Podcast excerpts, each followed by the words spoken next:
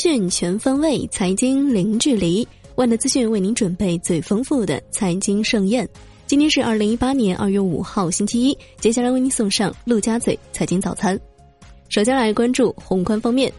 中央一号文件全面谋划新时代乡村振兴，为农村小微权力拉清单，瞄准弄虚作假、搞数字脱贫问题，为城里人去农村买房画红线。文件确定了实施乡村振兴战略的目标任务，到二零二零年，乡村振兴取得重要进展，制度框架和政策体系基本形成；到二零三五年，乡村振兴取得决定性进展，农业农村现代化基本实现；到二零五零年，乡村全面振兴，农业强、农村美、农民富全面实现。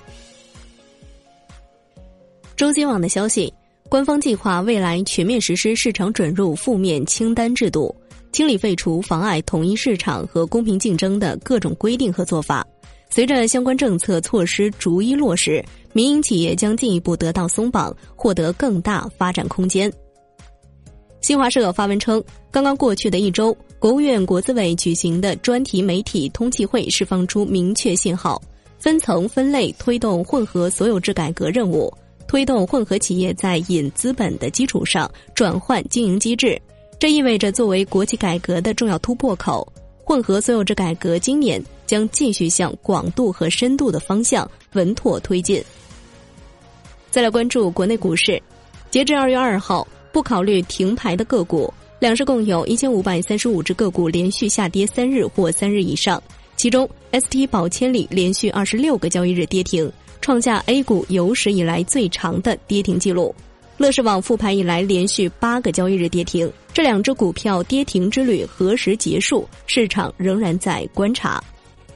一月共有十五家企业成功发行上市，募集资金一百三十七点一四亿元，而去年同期有五十四家企业成功发行上市，募集资金二百九十九点四七亿元，企业数量和募集资金均出现大幅下滑。与此同时，券商的承销保荐费总体也下滑百分之六十，下降到七点四亿元。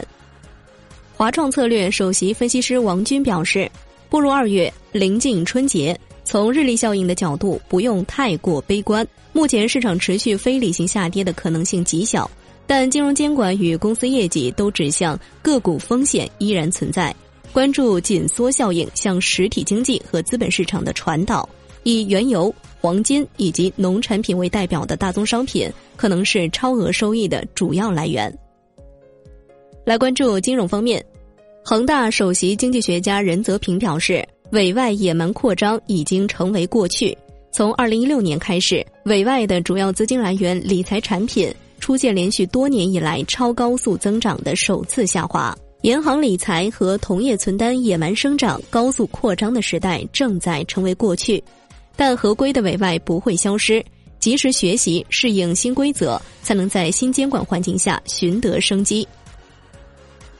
财经刊文称，防范金融领域出现系统性风险是今年三大任务之一，因此加强金融监管，对各种可能构成风险的隐患积极进行排查摸底，并拿出针对性的举措防患于未然，很有必要，也很及时。在加强监管、逆转市场氛围、遏制金融脱实向虚的同时，各方协同发力，多管齐下，才可能实现金融风险软着陆的既定目标。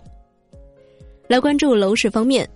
二零一八年以来，一线城市除上海以外，首套房贷利率执行基准上浮百分之五至百分之十已成为主流。不过，部分二线城市涨势更为凶猛，南京、苏州、武汉、天津等多城。首套房贷利率已普遍上浮百分之十五。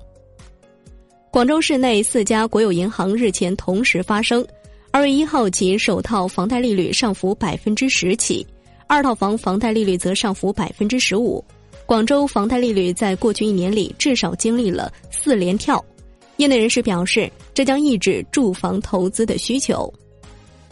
国际股市方面，据外媒报道，苹果正在减少 iPhone 十零部件的采购。预计今年下半年的采购量为零，也就是苹果将在今年下半年停止生产 iPhone 十。iPhone 十作为苹果十周年纪念款，曾被寄予厚望，但据多家供应商数据显示，苹果已将二零一八年初 iPhone 十生产订单削减了一半。好的，以上就是今天陆家嘴财经早餐的全部内容，感谢您的收听，也欢迎您关注万德资讯的微信公众号和我们进行互动。我是夏天，下期节目再见喽。